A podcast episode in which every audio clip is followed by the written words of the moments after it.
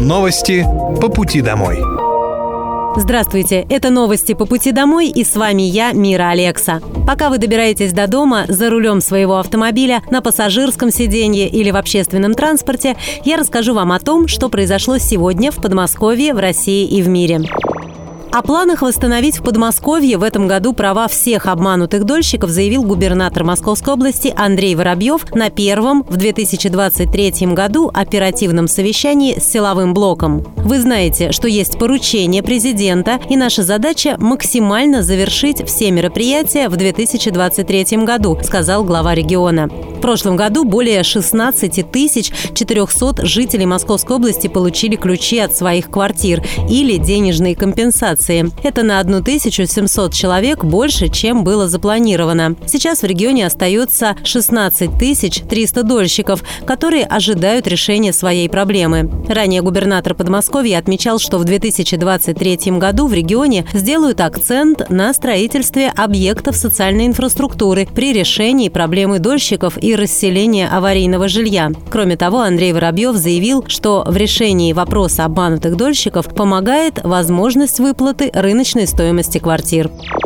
Новый алгоритм работы с обращениями предпринимателей запустят в Подмосковье до конца января. Все запросы будут поступать в ЦУР «Бизнес» через горячую линию 0150, инвестиционный портал, соцсети, почту губернатора посредством встреч с предпринимателями и уполномоченного по их правам. По сложным вопросам помощь предпринимателям будет оказывать штаб по защите бизнеса в Московской области. В него войдут представители всех необходимых блоков от региональных региональных министерств и муниципалитетов до федеральных структур. Отслеживать статус можно самостоятельно в личном кабинете на инвестпортале. Как будет работать новый алгоритм обработки обращений, рассказала министр инвестиций, промышленности и науки Московской области Екатерина Зиновьева. Все обращения наших предпринимателей за консультацией, с вопросом, за помощью мы будем собирать в единой точке входа в нашем блоке нашего Центра управления регионом ЦУР Бизнес. То есть из всех источников обращения бизнеса будут стекаться туда. И там профильный специалист, наш модератор, будет назначать ответственного, кто должен решить эту задачу. Дальше будет составляться дорожная карта и осуществляться контроль за ходом решения этой задачи и за сроками исполнения. В системе Redmine в этой дорожной карте мы будем контролировать все шаги. Действительно ли мы помогли предпринимателю, действительно ли мы решили его вопрос. А после чего мы будем, естественно, спрашивать, получать обратную связь. И только после этого задача будет считаться закрытой закрытой, либо решенной. Такой подход уже работает в четырех пилотных муниципалитетах – Ленинском, Одинцовском, Реутове и Королеве. Количество заявок от предпринимателей увеличилось в полтора раза и было принято решение тиражировать этот канал связи на всю Московскую область. Вооруженные силы Российской Федерации продолжают проведение специальной военной операции. На Купянском направлении уничтожено свыше 30 украинских военнослужащих, боевая бронированная машина, два автомобиля, а также две самоходные гаубицы «Акация».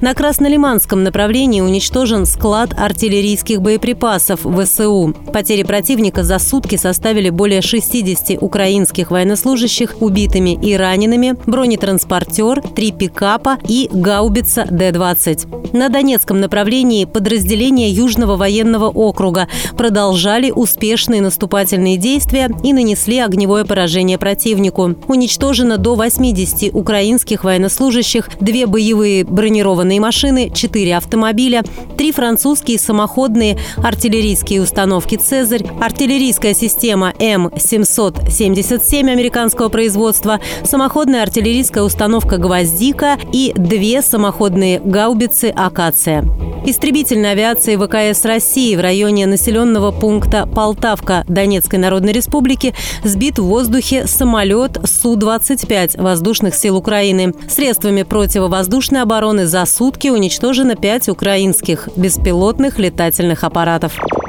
В 2023 году в Подмосковье планируется переселить из аварийного жилья 2681 человека из 1267 аварийных помещений.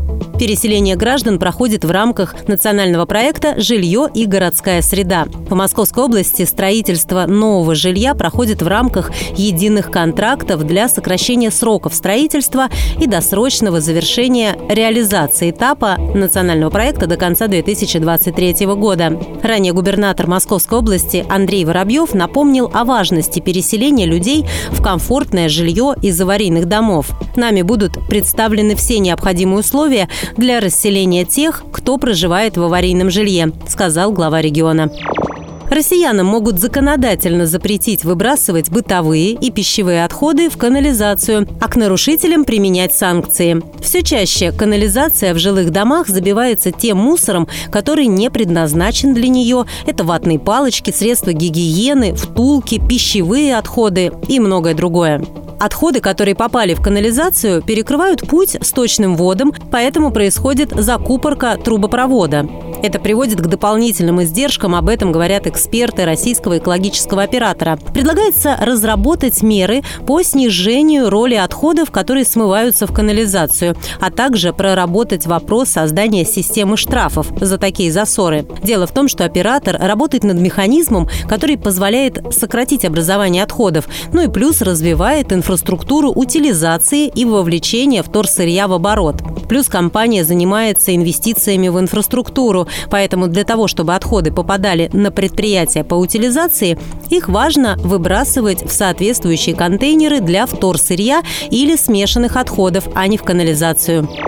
В рамках проекта «Моя зима в Подмосковье» в Серпухове пройдет фестиваль «Тепло». Мероприятие состоится 21 января в парке имени Олега Степанова. На согревающем душевном празднике жителей и гостей округа будут ждать теплые очаги, креативные фотозоны, веселые конкурсы и вкусные призы, выступления лучших творческих коллективов и яркая анимационная программа для детей. А 28 января в Нарафаминском городском округе пройдет масштабная лыжная гонка для любителей и профессионалов. Открытые соревнования Московской области, третий кубок олимпийского чемпиона Александра Легкова. Перед стартом Александр Легков проведет проведет мастер-класс, а после финиша все участники и зрители смогут получить автограф известного спортсмена. Напомню, что мероприятия входят в карту событий, которые рекомендуется посетить для получения уникального паспорта путешественника. Этот паспорт открывает новые возможности для путешествий по региону, получения ярких впечатлений, а также дает шанс выиграть призы. Это были новости по пути домой, и с вами была я, Мира Алекса. Желаю вам хорошей дороги и до встречи. Новости по пути домой.